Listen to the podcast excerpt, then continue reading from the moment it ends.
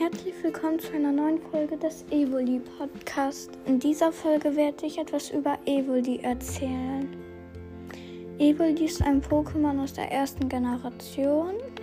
Ja, laut Pokédex Nummer 133.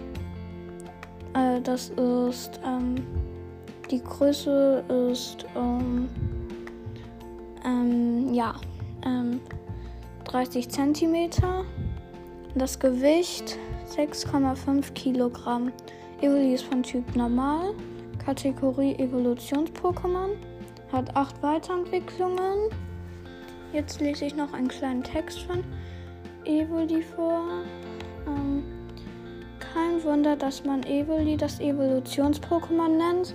Forscher haben herausgefunden, dass es sich eine nicht, nicht eine, nicht zwei, nicht drei, sondern acht große Entwicklungen hat.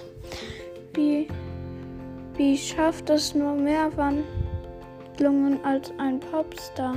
Evelis Gene reagieren sehr empfindlich auf Strahlung, auf Strahlung und Felsen, Tageszeiten und sogar die Gefühle seines Trainers.